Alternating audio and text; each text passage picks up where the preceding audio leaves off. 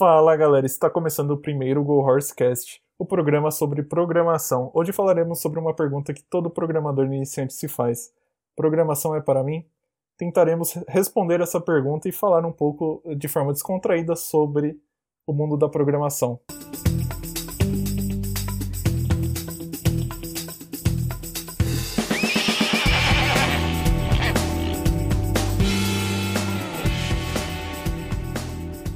Hoje vamos falar sobre programação é para mim. Vamos tentar resolver essa dúvida para programadores iniciantes. Muita gente, quando inicia, tem essa dúvida. Ao longo do, da trajetória, as pessoas veem vários obstáculos quando estão começando, e muitas pessoas acabam se perguntando se programação é realmente para elas, né? Eu sou o Hugo, eu sou Tech Lead na Amparo Saúde, e até hoje, às vezes, eu me faço essa pergunta. O, eu estou aqui com dois colegas meus, o Igor e o Hessel, por favor, se apresentem. Opa, salve!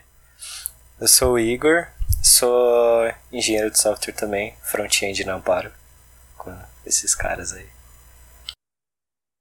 Opa, eu sou o Vinícius, o vulgo Hessel, hum, também sou dev, diferente do Hugo, mano, se pá que eu sei que eu quero isso, mano. ah, pelo menos é decidido, mano. É. Enfim, vamos ao, ao episódio então. Não, mas só fazendo um disclaimer aqui antes da gente começar. Que a gente não é especialista em nada, a gente só vai estar tá falando aqui, cagando regra. e, e que não é que a gente está falando aqui essas coisas que a gente vai falar que você não vai virar um desenvolvedor se você não tiver essas coisas e etc. Mas só que talvez você não seja uma pessoa que seja muito feliz trabalhando com isso e acabe sendo uma coisa meio frustrante. Mas não é nada obrigatório. É isso aí. Então a gente vai tentar trazer um pouco do. comentar quais são as características que um programador geralmente tem, baseado no, no que a gente já vivenciou, mas não significa que que você não possa ter outras características e ser um bom desenvolvedor. Enfim, vamos para a primeira pergunta então, cara. Eu queria saber como que vocês se descobriram como programadores. Ah, eu acho que a história padrão de todo mundo da área, principalmente da perto da nossa cidade, que é crescer e ter um computador em casa. E jogos de computador, jogos de videogame, tudo acaba levando para essa área de tecnologia, né? Acho que essa é a Não, forma legal. de entrada mais padrão que tem possível. Legal, eu também, eu também tive um pouco disso, eu jogava bastante no computador, mexia muito no computador, só que a minha história foi um pouco diferente. Na verdade, eu, eu acabei caindo na área de, de infor, da informática, um curso técnico, e foi lá que eu descobri o que, que era programação, quando eu tinha 14 anos. Eu meio que uh, achei que eu não ia passar em mecatrônica e falei, ah, vou fazer esse curso aqui, informática, eu gosto de mexer no computador, e acabei chegando lá. Passei e acabei descobrindo o que era programação. É, mas foi meio que sem querer. Não foi porque eu falei, eu quero ser programador. E você, Igor, como que você chegou nessa área? Nossa, eu nem sabia que existia programação até metade do meu último ano de ensino médio. Mas eu sempre gostei também de jogar e. E tipo, de tecnologia em geral. Mas para mim era só mágica que as coisas surgiam, né? Aí eu acabei. Um amigo meu disse que tinha um primo que fez um curso na faculdade. Eu tava ali querendo saber o que ia fazer da vida e ele disse que o primo dele passou um curso lá de programação para ele. E ali eu aprendi o que era programação e. E entrei nas drogas pesadas aí. E não saiu mais, né? Uma vez nas drogas pesadas. Não, não. Acaba nunca mais saindo, né? Não, jamais. Não, eu acho que não, mano. Eu acho que dá pra sair, na real. Por exemplo, você trabalhava com PHP antes, né? E agora é, não verdade, mais. Realmente, dá pra sair das drogas pesadas. É, aqui, sem vai. dúvida. Acho que dá pra, dá pra trocar de drogas pesadas, velho. E o e para um programador, para você ser programador, quais características vocês acham que a pessoa tem que ter? O tem que ser o estereótipo do, do programador, o cara de TI que é, fica quietinho na sala, nerdão, que não fala uma palavra. Como que tem que ser? ah, mano, pra mim isso nem existe. Na verdade, acho que esse estereótipo do programador antigão ali na caverna, sem saber falar com as pessoas e tal, tipo. No dia a dia não é isso, né? A gente vê que na verdade é totalmente o contrário, né? Acho que hoje em dia as empresas buscam totalmente o contrário, uma pessoa que sabe se comunicar e tal. Sim, sim, eu compartilho de uma opinião bem parecida, cara. Eu acho que hoje em dia os, os programadores, talvez, eu não sei, antigamente talvez fosse um pouco mais assim, mas o, hoje em dia, pelo menos, eu garanto que não é assim. Todo mundo tem que ter soft skills, né? Tem que saber se comunicar, porque quando você está tentando resolver um problema, você precisa explicar isso às vezes para outros programadores, que você está trabalhando junto na mesma equipe. Você precisa explicar isso para outras pessoas de outras áreas, para o cliente. E, e, é fundamental, né, ter essas soft skills. Sim, sim, sem dúvida. Eu acho que minha vez de responder a pergunta, né, se pá, é, eu acho que não é preciso, até porque conheço bastante gente que não é assim, né, nesse estereótipo, mas eu acho que se você se enquadra nele, você é muito mais puxado para a área para essa área específica do que para as outras. Afinal, tipo, é uma das áreas que dá para você ter certa individualidade e ter um trabalho interessante sem se comunicar. Por isso que talvez a gente vê tanto sobre isso e porque esse estereótipo em si, né, ficou conhecido. Sim, e até porque muita gente que era assim acabou indo para essa área, né?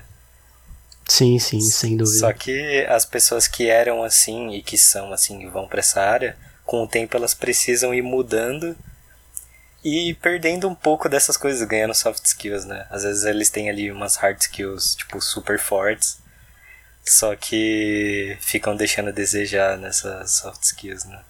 E... Só abrir um parênteses, mano, rapidão. Soft skill, hard skill, mano, não tenho a mínima ideia do que vocês estão falando.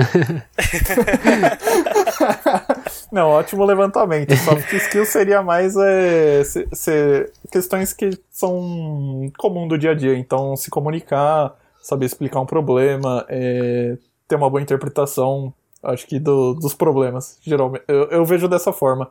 O principal é a questão da comunicação, cara, que ninguém trabalha sozinho, nenhuma empresa é de um funcionário. Essa é a minha, a minha visão. E todo mundo tem alguém para se comunicar, tá ligado? Mas a questão da hard skill é tipo a questão da especialidade da pessoa. Então, às vezes a pessoa pode ser super foda na programação, sabe codar em várias linguagens ou sabe muito bem uma tecnologia. E essa é a hard skill. O cara tem que ter a hard skill, né, para conseguir o, o, eu acho que tá na área. Não necessariamente ele ser fodão, mas ele tem que ter um mínimo de conhecimento. E a soft skill ele, ele vai aprendendo ao longo do tempo, né? E conforme ele vai tendo experiência tanto no mercado de trabalho quanto às vezes num curso, conversando com outras pessoas, às vezes até num workshop, esse tipo de experiência que agrega valor pra, e vai adquirindo soft skill.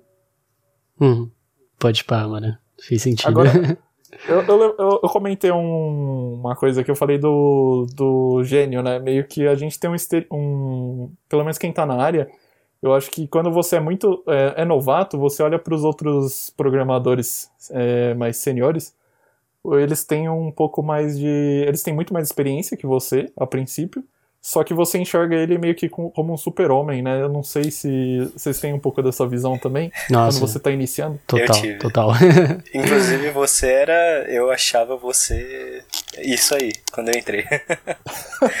Pensei, caraca, mano, o cara é super gênio, mano. Pô, falta eu, um tipo... pouco de, de parâmetro falta aí. Um, falta parâmetro aí, Igor. Falta... Calma lá. Ah, primeiro emprego, né, mano? Justo. É o primeiro emprego. O que é engraçado também, né? Porque o meu também, primeiro emprego. Sim. O meu já, já foi o terceiro emprego. Então já, já fui com um pouquinho mais de experiência e por isso que o Igor, é, sem parâmetro, olhou pra mim e falou: Sim. opa, esse cara aqui é bom. Não, foi o primeiro desenvolvedor que eu conversei na vida, foi o Hugo e o Abner. tipo. Abner, pra quem não sabe, é outra pessoa que trabalha com nós. É, boa. Não, nosso chefe. É, é o boss. e, e aí o que eu queria comentar é que você não, não pode se limitar. Eu acho que você tem que buscar estar é, tá perto dessa pessoa para você ir aprendendo, né? Você, eu acho que é assim, é, ao longo do. É, são muitas coisas que você tem que aprender na programação. só que você tem que aprender elas aos poucos. Então, tipo, você aprende uma coisa, treina, coloca em prática isso, aí você vem pegando coisas novas com essas pessoas mais experientes, né? Se você tenta já tentar abraçar o mundo, que, que, nem essa, sei lá, tentar aprender tudo que essa outra pessoa sabe, por exemplo, às vezes você não vai desenvolver tão bem é, as suas habilidades como desenvolvedor mesmo. Eu acho que você tem que ir pegando aos poucos e, e tentar se aproximar dessa pessoa, usar ela como parâmetro, sim. Só que muitas pessoas olham para essa pessoa e falam: Nossa, eu nunca vou estar tá lá.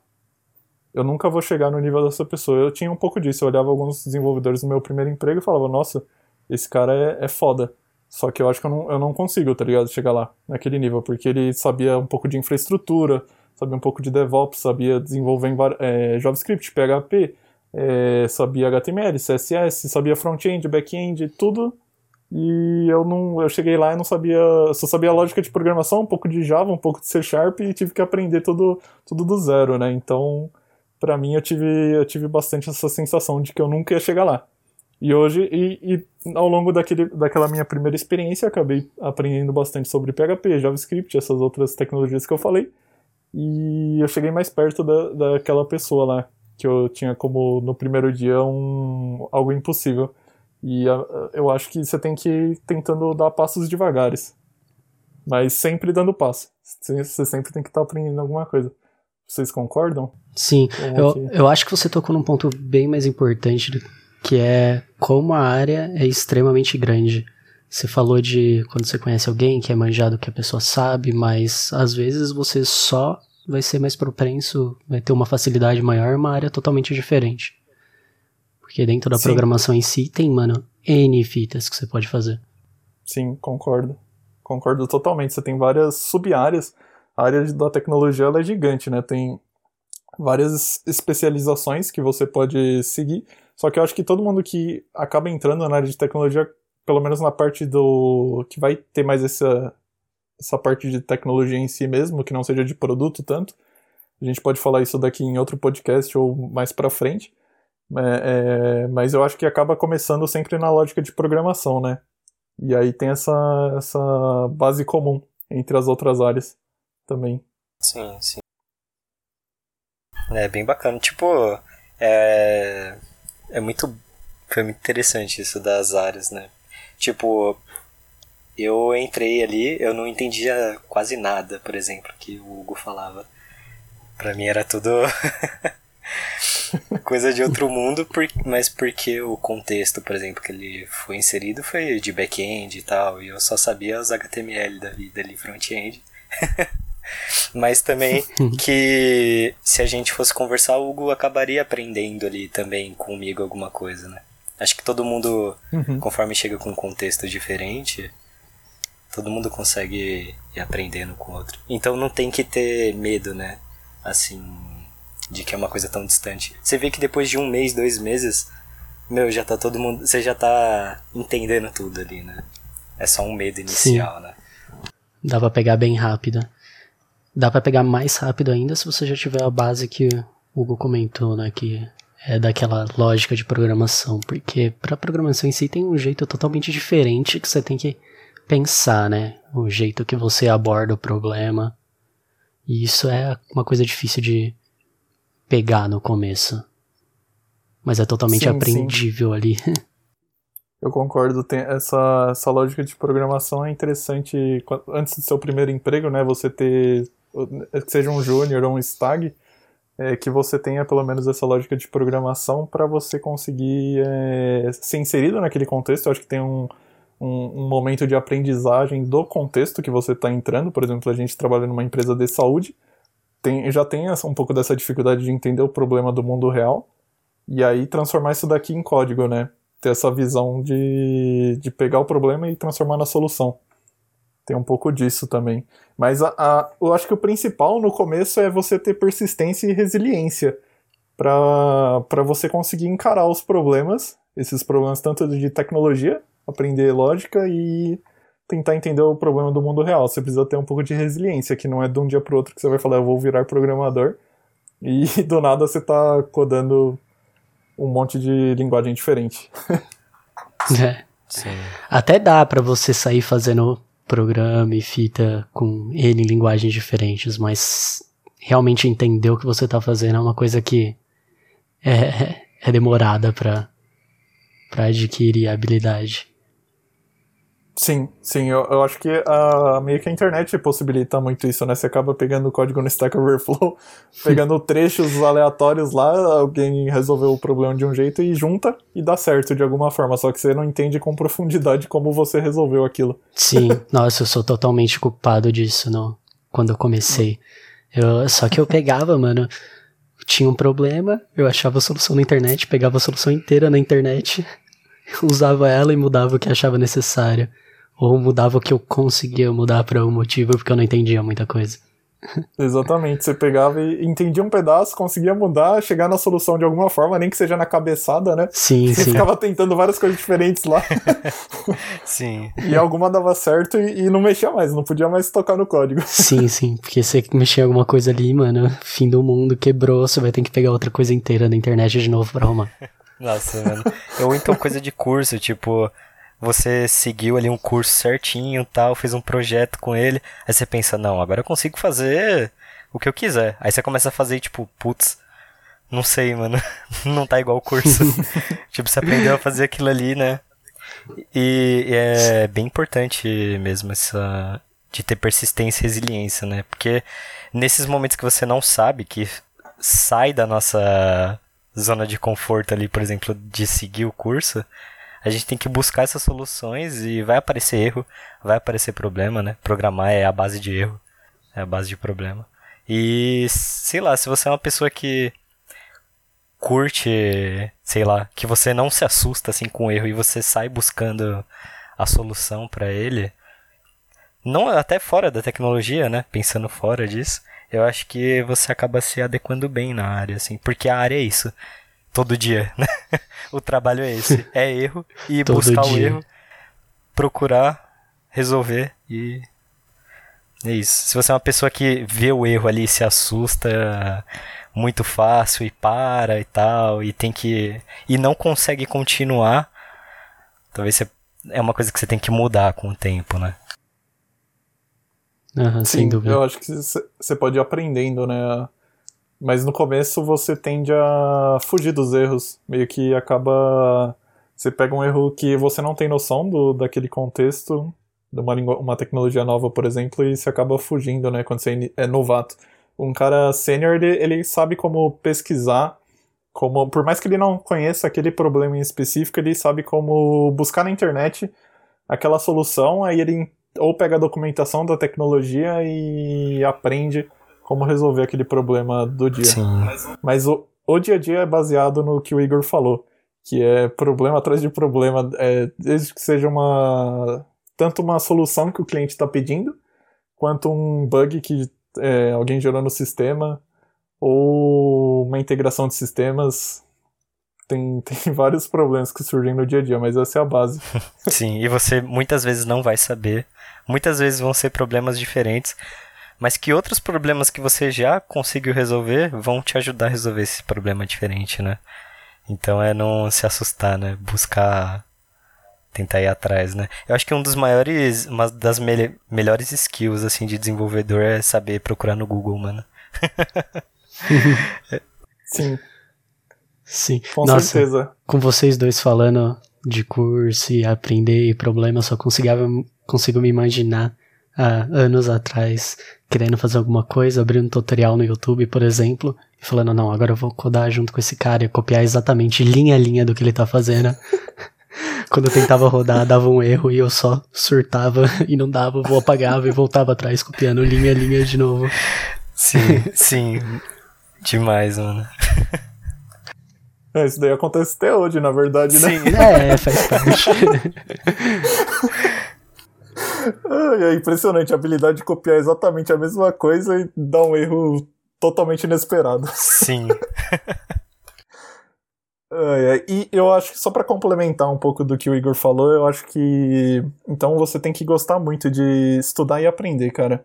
Porque a tecnologia ela tá sempre evoluindo, ela não é estática nem um pouco.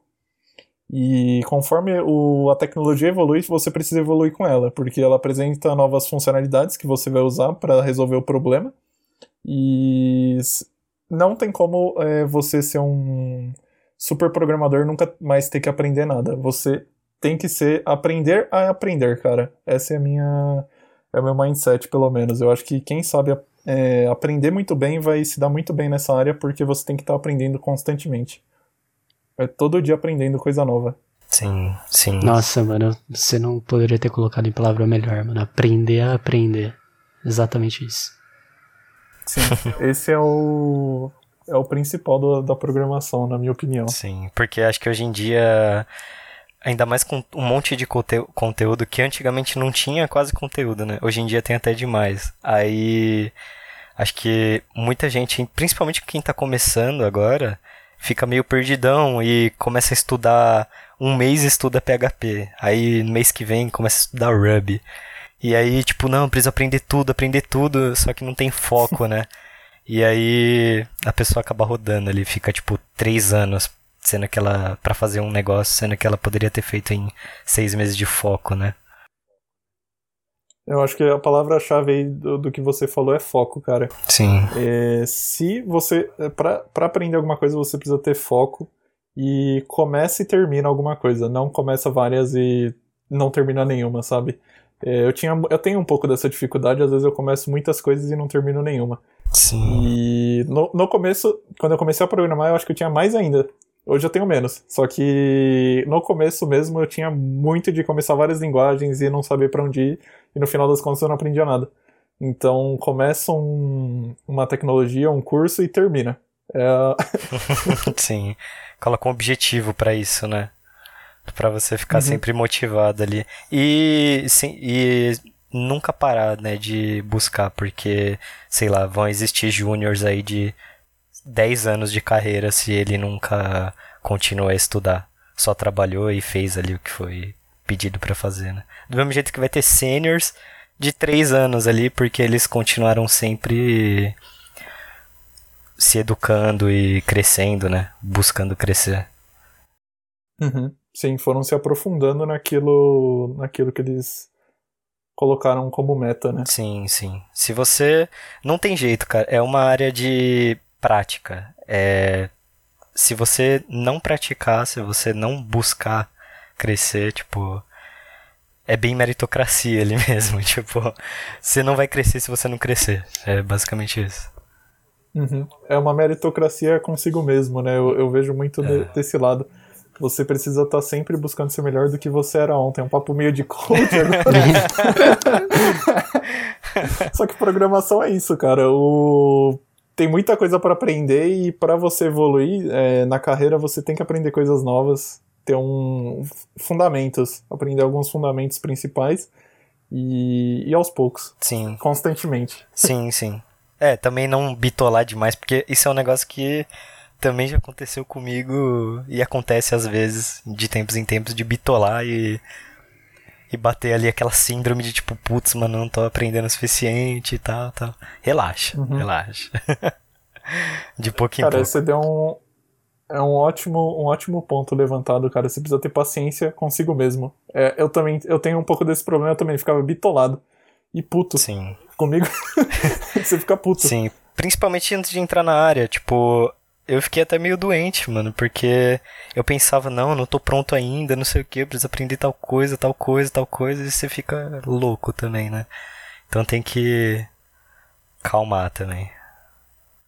Uhum. Não, ótimo. Agora fica a pergunta, né? Quando você tá pronto pro, pra buscar um primeiro emprego? Hum. Essa nem tava no roteiro, hein? Os caras têm um roteiro e nem me falam, mano. é no modo Go Horse. Sim, tem que fazer jus. Nossa, cara.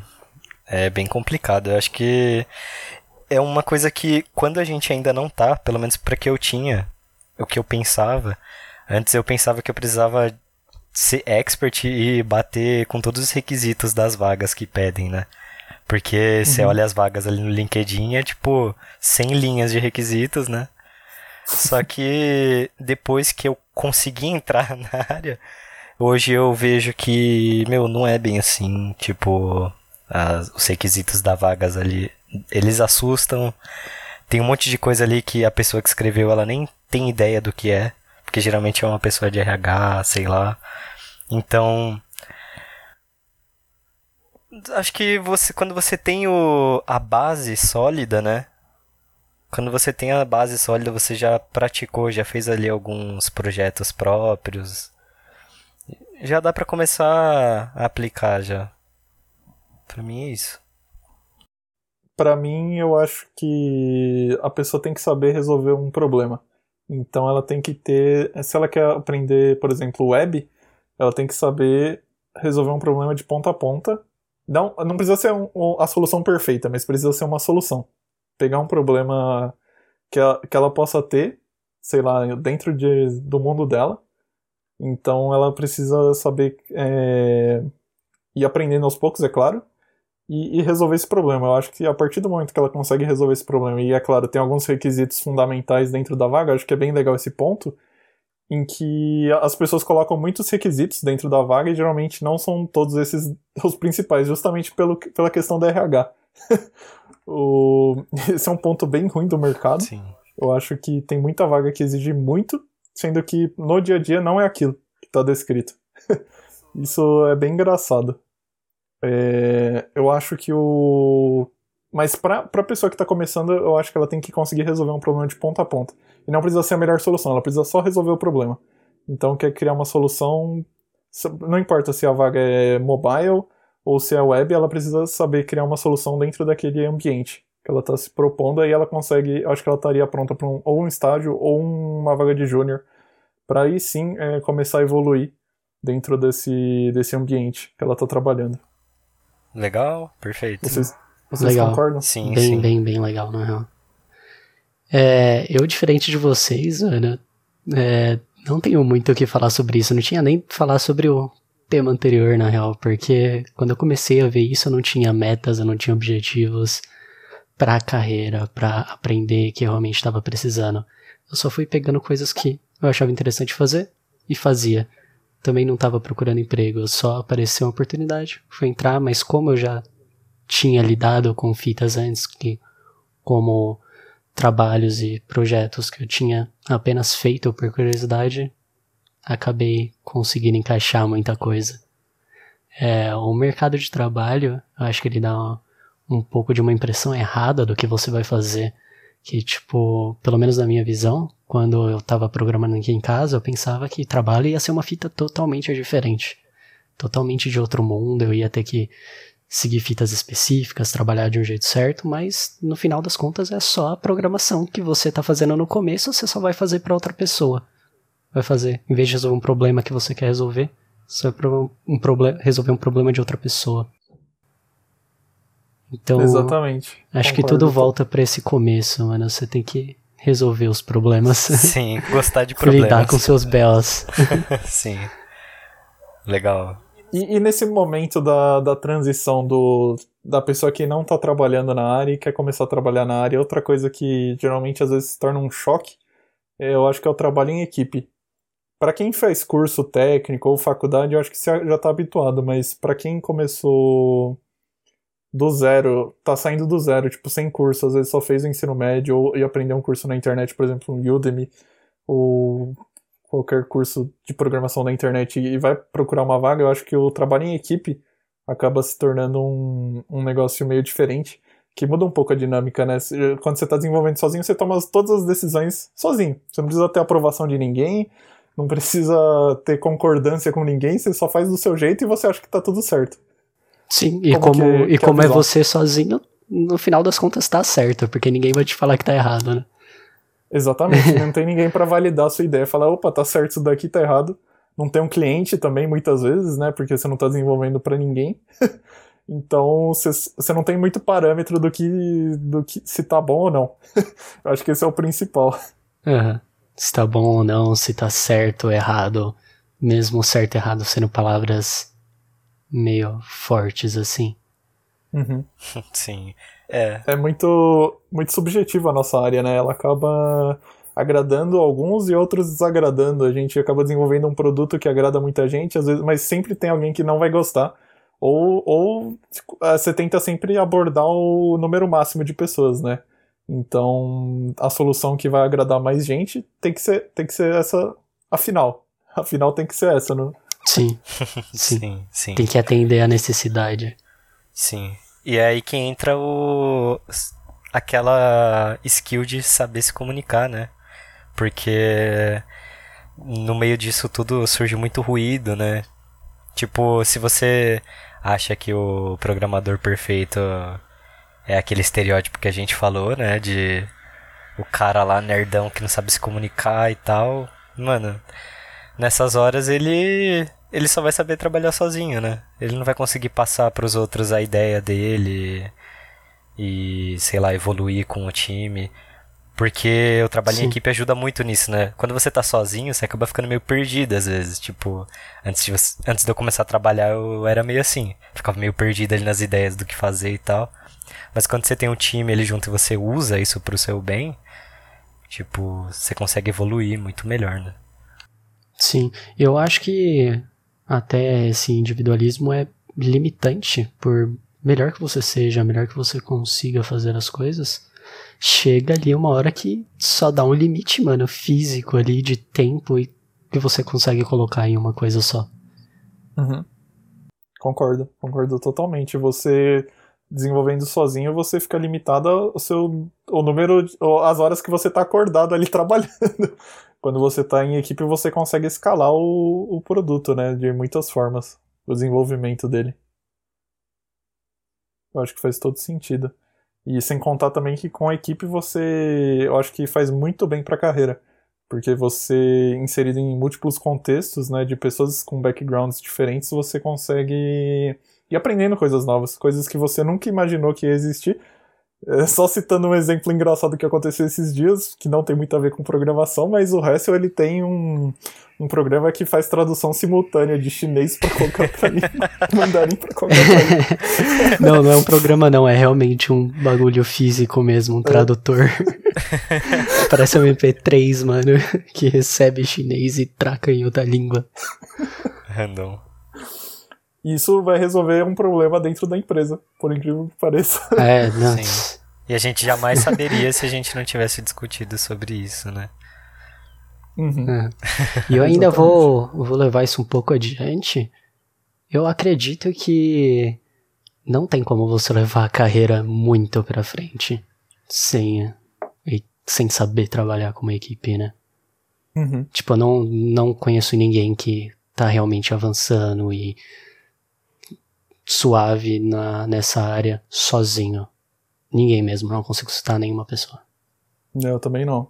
Sim. Não conheço uma pessoa, só que é um exército de homens só e faz tudo sozinho.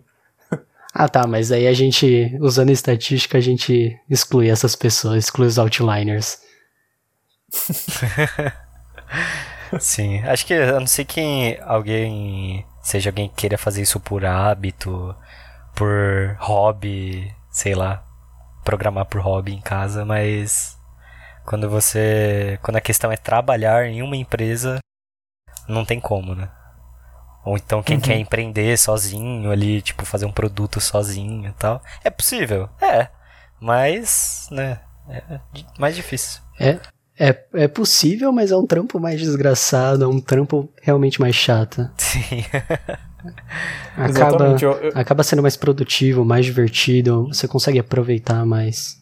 Sim, sim. Eu me arrisco a dizer que eu acho que assim, a pessoa consegue até desenvolver um produto minimamente viável para resolver um problema, mas a, a, longo, no longo prazo isso não se sustenta. Não é impossível. Uhum. Uhum. Boa. A não ser que você seja um homem de um exército de um homem só na vida, né? Aliás, eu acho que teve aquele jogo Stardew Valley é feito por uma pessoa só, inteiro. E vendeu milhões e milhões de cópias. Caracas. Não sei se vocês conhecem. Caraca. Não. Não, não conheço. É bom, mano, é bem bom, na real. Foi um fora da curva. Ah, legal. Sim, sim.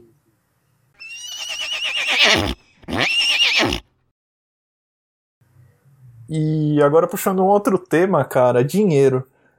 O, eu acho que hoje existe um pouco do, dessa ideia de, sei lá, pelo menos quando era criança eu ouvia muito, tipo, a área de, de TI dá muito dinheiro, né? Uns tios meus falando e tipo, ah, beleza, né? Mas por quê? como que, que isso acontece? Por que isso acontece, né? É, vocês também tiveram um pouco disso na infância ou já escutaram essa, essa frase? é, eu acabei conhecendo a programação porque é aquele primo do meu amigo. Sendo super novo, e o meu amigo chegou e falou: Caraca, meu primo é estagiário, tá ganhando mais de dois mil reais sendo programador agora. É só a gente fazer esse curso aqui, mano. e foi aí que eu entrei. Mas. E, Só no clickbait. Sim, exatamente. E eu acho que isso é fake news, né, cara? o, eu acho que existe um, um momento assim que. O, acho que no Brasil, pelo menos, ainda se paga um bom salário é, comparando com a média salarial do, dos outros empregos, né? Se tem sim um, um valor a mais dentro da nossa área é, pela demanda. O, hoje, por estar tá acontecendo essa meio que essa evolução digital, é, eu não quero me aprofundar muito nesse tema, porque pode até ser um tema de outro, de outro episódio, né? Sim. O, mas a questão é que a demanda é muito grande, então eles oferecem um salário melhor para atrair mais gente mesmo. O, no final das contas, e atrair as melhores pessoas. Então, para você ganhar um bom salário, eu acho que você precisa estar tá bem qualificado. Você precisa ter um, já um nível bom de experiência. Não é que você vai se tornar um programador. Eu, eu acho que também pode atrair muitas pessoas que estão visando só o dinheiro, é meio que de uma forma gananciosa. Acho que vai ser fácil e já vai ganhar um, um puta salário logo de, do, é, no início. Eu acho que isso é um ponto positivo. Ou um ponto negativo, na verdade, do, da nossa área. Sim. É, e tem que acham? ter muito cuidado para não se deixar enganar, porque eu conheço estágio que realmente paga rios de dinheiro. Tipo, realmente dezenas de milhares de reais. Mas também não é a pessoa que tá começando agora que pega aquele estágio. Geralmente é uma pessoa que tá, sei lá, três anos estudando na área. Exatamente. Sim. Tipo, existe. Só não é o bagulho de entrada. Sim, é um. Exatamente. Sem contar as bolhas, né, de tecnologia que de tempo em tempo surgem, né? Então, sei lá, não é qualquer um que, mesmo que consiga ali um trabalho de que dê esse dinheiro fácil, rápido, assim, prometido, né? esse clickbait, pode ser que assim que essa bolha estoura, você fique sem emprego. Se você não se preparou bem, se é um negócio que você faz ali só pelo dinheiro e não busca evoluir, né, que nem a gente disse, e fazer essa base ficar bem sólida, né? Uhum, exatamente, eu acho que você precisa aprender a agregar valor também, né? Uhum. O, a pessoa que não agrega valor não, numa crise, por exemplo, dentro da empresa, ela é a primeira a ser demitida, já que ela não está gerando valor para a empresa. Sim, eu acho que também eu vi isso muito na faculdade. No começo tinha umas pessoas ali meio aleatórias. E eu acho que vocês também viram isso. que com certeza eram pessoas que entraram na área de tipo pô, tecnologia, deve pagar bem, o pessoal fala que paga bem. E eram e são pessoas que não não passam do primeiro semestre geralmente. Tipo, você vê ali que a pessoa não suporta a tecnologia, ela não gosta daquilo, ela não não tem vontade, mas eles acabam entrando acho que com essa promessa do dinheiro fácil, né, que que acho que muita gente fala, né? Parece que programação é superpoderes e tal. E Exatamente, rapidamente as pessoas eu... saem, se frustram, né? Uhum. Uhum. É, não é fácil. Não. Resumo da história, se você semestre... entrar pensando que é fácil, não é. Sim, tá muito enganado. é uma coisa que precisa de dedicação e precisa gostar, meu. Se você não gosta, não tem jeito, você vai ser infeliz, porque tem que gostar. Exatamente, eu acho que a chave da questão aqui é gostar daquilo que está fazendo. Se você experimentou e não sentiu repulsão, não, não força, sabe? Não, você não, por mais que você consiga um primeiro emprego na área e tal, só que se você não gostar, no longo prazo você vai acabar desistindo da área ou não evoluindo. Tem que gostar da de programar se você seguir nessa área, claro. Sim, sim. E já mudando um pouco de, de assunto, você falou do primeiro semestre na faculdade, é um pouco engraçado, né? O primeiro semestre, ele, ele é um semestre que filtra muita gente, né? Geralmente filtra uns 30% da turma. Sim.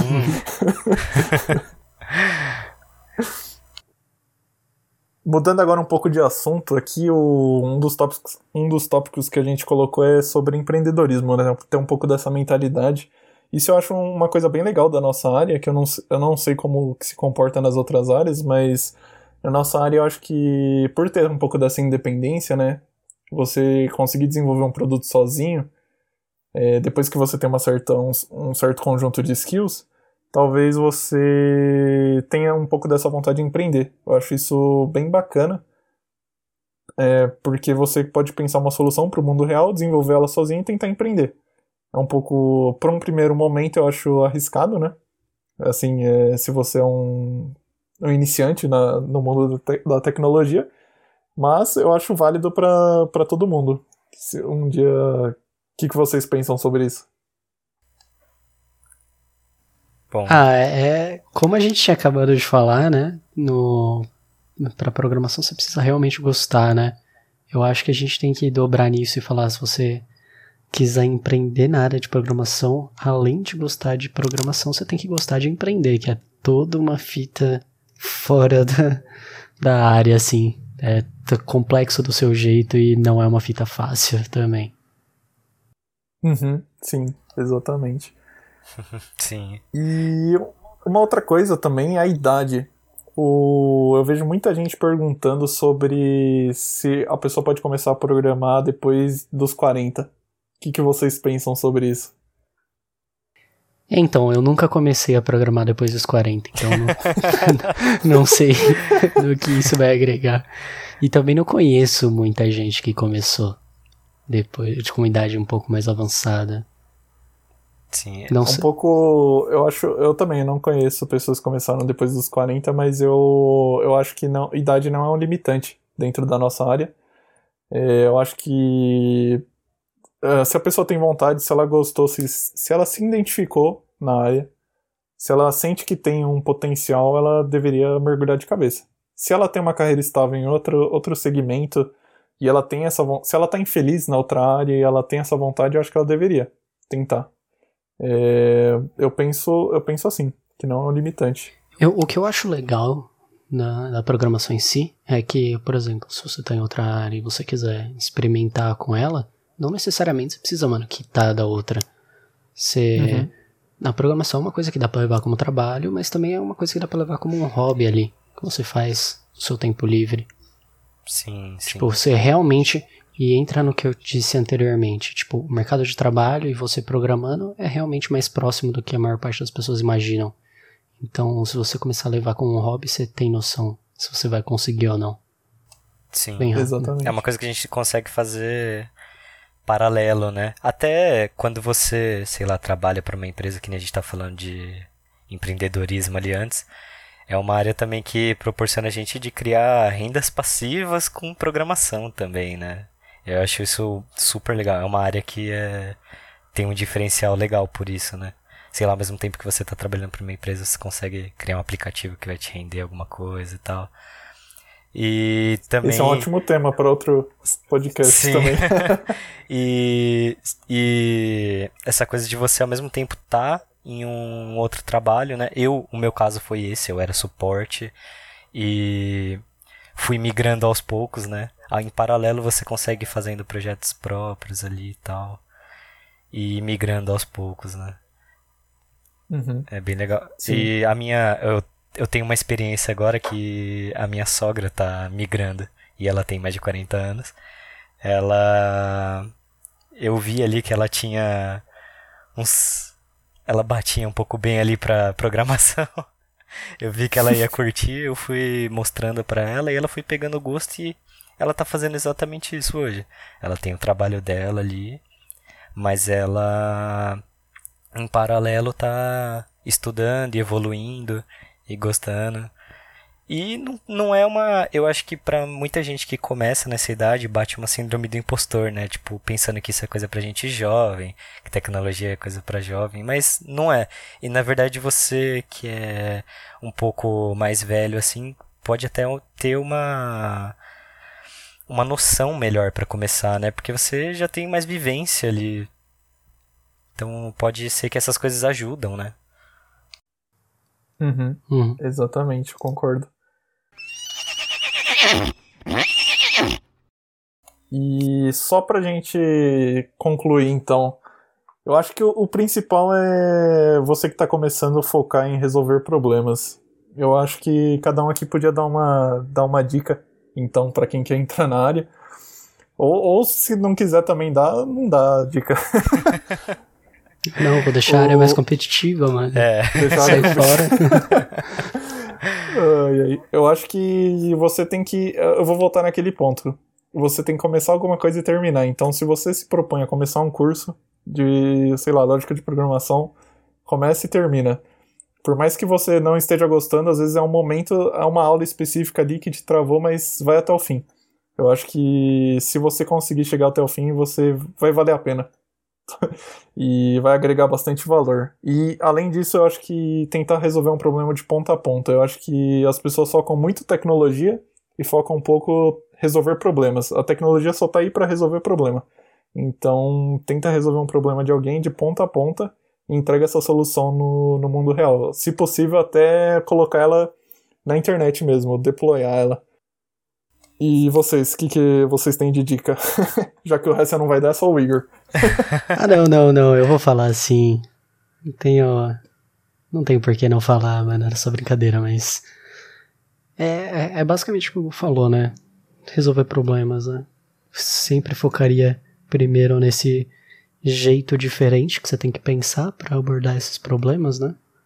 Do jeito que você preferir, mas realmente trabalhar nessa lógica de programação. E depois disso, ou até durante isso, né, enquanto você está fazendo isso, pegar alguma coisa que você gosta, que você realmente gosta, que não é da área, por exemplo, e tentar fazer alguma coisa voltada a ela com a programação. Então, sei lá, você gosta de fotografia, tenta fazer um site para mostrar a fotografia, tipo uma galeria. Então, pegar uma coisa que você já tem interesse e ligar isso, acho que dá uma dá uma vontade maior para aprender. Uhum, concordo. Perfeito. Até porque é uma área que você consegue ligar.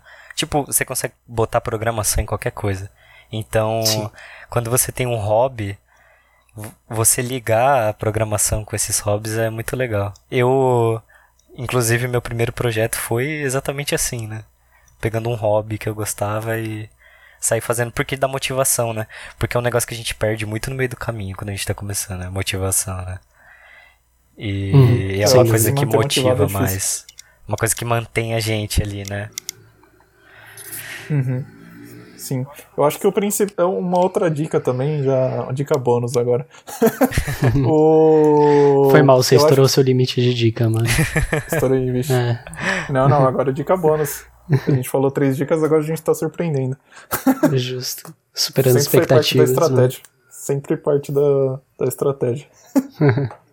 o, eu acho que tem a teoria e tem a prática, né? Se você só assiste o curso e estuda a teoria, é, você acaba não, não evoluindo. Você tem que colocar a mão na massa, principalmente no começo. Na verdade, sempre. Não tem essa de colocar a mão na massa antes ou depois. Tem que colocar a mão na massa sempre. Então, se aventura. É, é isso que eu tenho a dizer. Começa e coloca a mão na massa. Não fica só assistindo o curso e ou estudando a teoria da programação. Coloca a mão na massa e programe. Sim, colocar a mão Afinal, na massa, sem é uma coisa totalmente prática, né? É que nem jogar futebol. Mas Sim. com computador. E também não ter, eu acho que um, a minha dica assim é não ter, não se deixar levar por medo desses estereótipos, né? Achando que pra quem programação é pra quem é bom de matemática, né? É pra quem é o gênio, nerdão da escola, nota 10, porque não Nossa. é nada disso. Não- Totalmente mentira. Eu tô aqui quase me graduando Sim. sem passar em cálculo 1 ainda. Sim, eu sou repe... eu fui repetente da escola. não, cara, e matemática ainda, meu, até hoje eu não sei fazer divisão se tiver mais de dois números ali. Com razão, mano. Eu sei, é só colocar no- na barra de pesquisa do Google que ele faz. Exatamente. então é isso, é não ter. Não se deixar levar por esses medos. É, para quem é mulher, não deixar. Não ficar achando que é uma área só de homens e tal. Eu sei que a grande maioria são pessoas mais novas e que são homens, só que não se deixar levar por isso, né? Vai lá, mete a cara, porque é uhum. para todo mundo, né? Sim. Inclusive tem muitos programas legais para que incentivam as pessoas a entrarem na área, né? Uhum. Hum. Sim, hoje em dia é. já tem muito, uma atenção muito grande a isso, mas até pouco tempo atrás ainda tem pouca mulher nessa área. Mas é, tem que incentivar, principalmente tá esse, esses grupos a entrarem. É, volta mulheres. no que a gente falou no, no começo, né? Quanto mais gente, mais a gente tá aprendendo. Então, diversidade uhum. só vai. Diver, né? só, vai, só tem a agregar. Né? Só tem a agregar na área como geral. Exatamente. Sim, exatamente. Sim. Não é Então é isso. Pode falar. Não, não, não é nada, pode continuar. Essa parte nós corta, então. Ainda bem que não sou eu que vou fazer isso, mano. Ah, agora que ficou engraçado, eu não vou mais cortar, foda Porra. Preguiçoso. É. Então eu gostaria de agradecer a audiência e a paciência. E é isso. Valeu, falou. Falou. Tchau.